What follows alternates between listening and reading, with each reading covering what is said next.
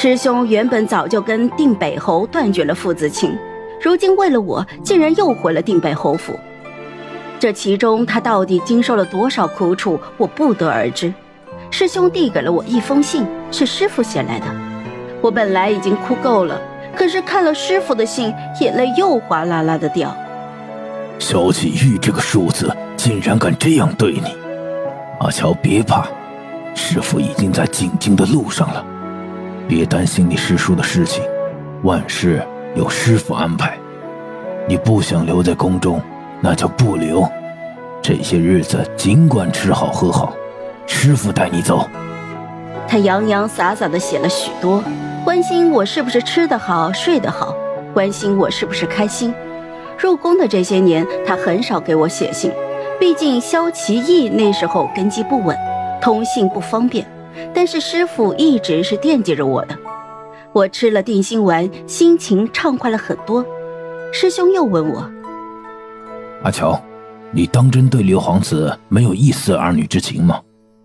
如果你心里有他，师兄一定会帮你当上太子妃的，不会让你屈于人下。”如果他只是萧其义，我心里可以有他。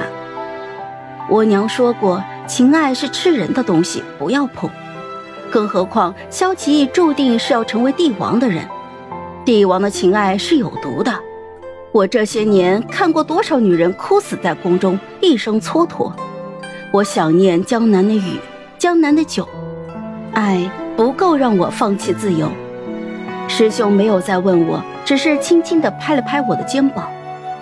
萧启义和温若言的婚事定了，河宫上下都羡慕温若言能嫁给萧启义。毕竟这些年萧启义的名声很好，宫里也没有侍奉的宫女。温若言约我那日天气不错，她在宫里的明星湖泛舟，让我随身伺候。温若言看着我许久，温柔地说道：“ 阿乔公公。”我们长得倒是有几分相像。说是不像，萧七义怎么会娶你呢？文小姐，你说是不？阿乔公公说笑了。今日来见阿乔公公也没有别的意思，只是我即将跟六皇子大婚，希望将来阿乔公公多多照拂。高高在上的温大小姐竟然这么低声下气的对我一个小太监。我真是受宠若惊。我端起了酒杯，看到温若言一直盯着我，我啧了一声，嘻嘻的笑道：“文小姐，这酒不会有毒吧？” 阿乔公公真会说笑。我一饮而尽，赞叹道：“来自江南的桃花酒，不错。”